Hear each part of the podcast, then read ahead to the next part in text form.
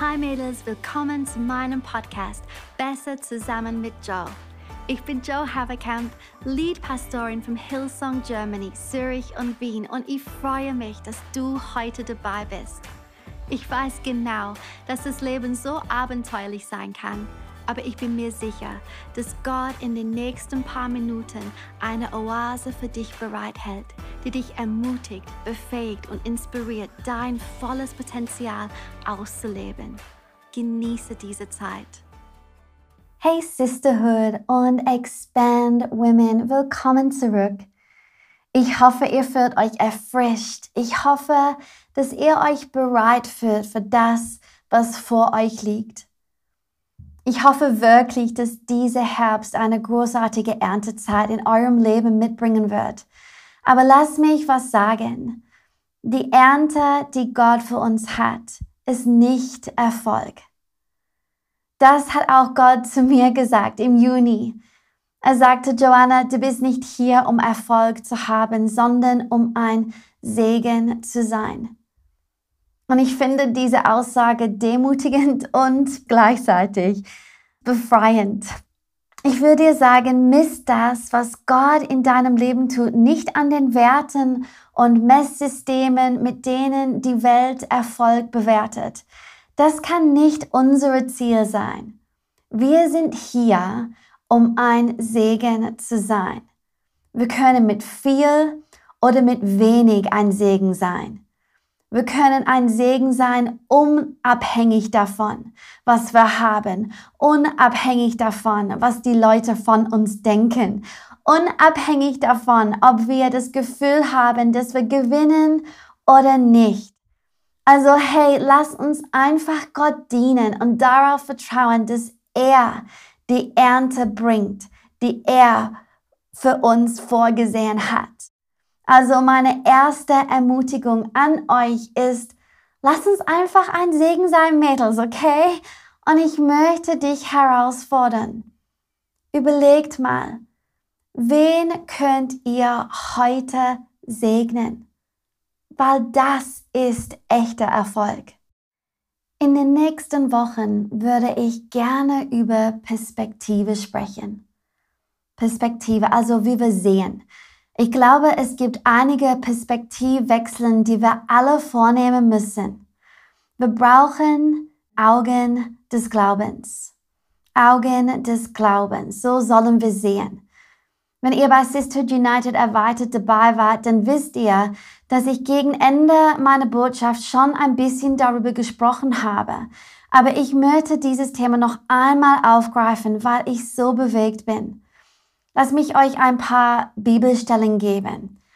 2. Korinther 5, Vers 7 sagt, denn wir wandeln im Glauben und nicht im Schauen. Hebräer 11, Vers 1.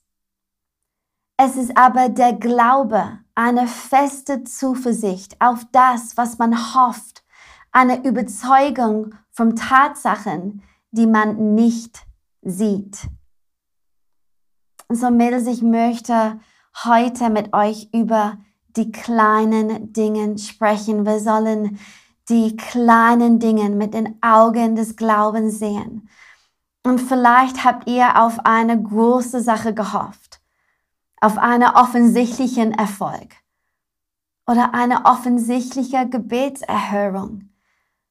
Aber ich glaube, es ist wichtig, dass wir die kleinen Dinge mit den Augen des Glaubens sehen. Einer der ermutigendsten Momente in der Bibel für mich ist 1.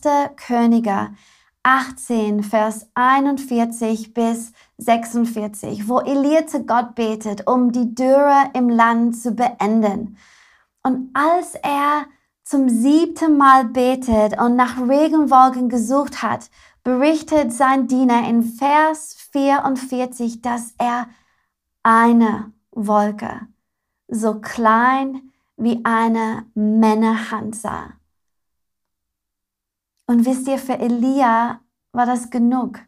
Er sagte, geh und sag Ahab, spann deinen Wagen an und fahr los, bevor der Regen dich aufhält.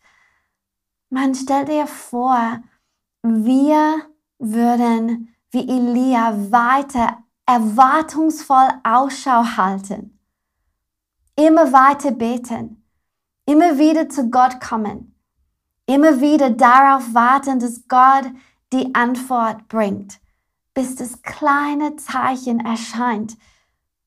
Und dann, wenn es soweit ist, feiern wir es wie verrückt. Was, wenn das die Antwort ist, die Gott sucht, um den Weg für etwas Unglaubliches freizumachen? Und denkt daran, dass bereits Arbeit geschieht, während wir beten.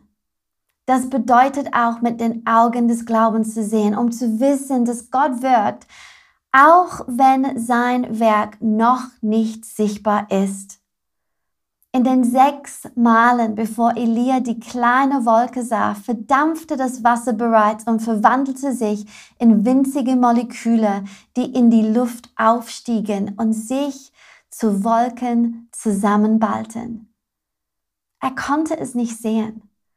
Sein Diener sagte ihm sogar, es gibt keine Anzeichen für Regen, aber das Wunder war bereits unterwegs. Das möchte ich auch jemand zusprechen. Dein Wunder ist bereits unterwegs. Dein Wunder ist bereits unterwegs. In Daniel 10 erzählt Daniel, dass er 21 Tage lang betet und nichts hörte, nichts fühlte, nichts sah. Aber dann in Vers 12 der Engel kam und sagte, du wolltest gern erkennen, was Gott tun will. Und du hast dich vor ihm gedemutigt. Schon an dem Tag, als du anfingst zu beten, hat er dich erhört.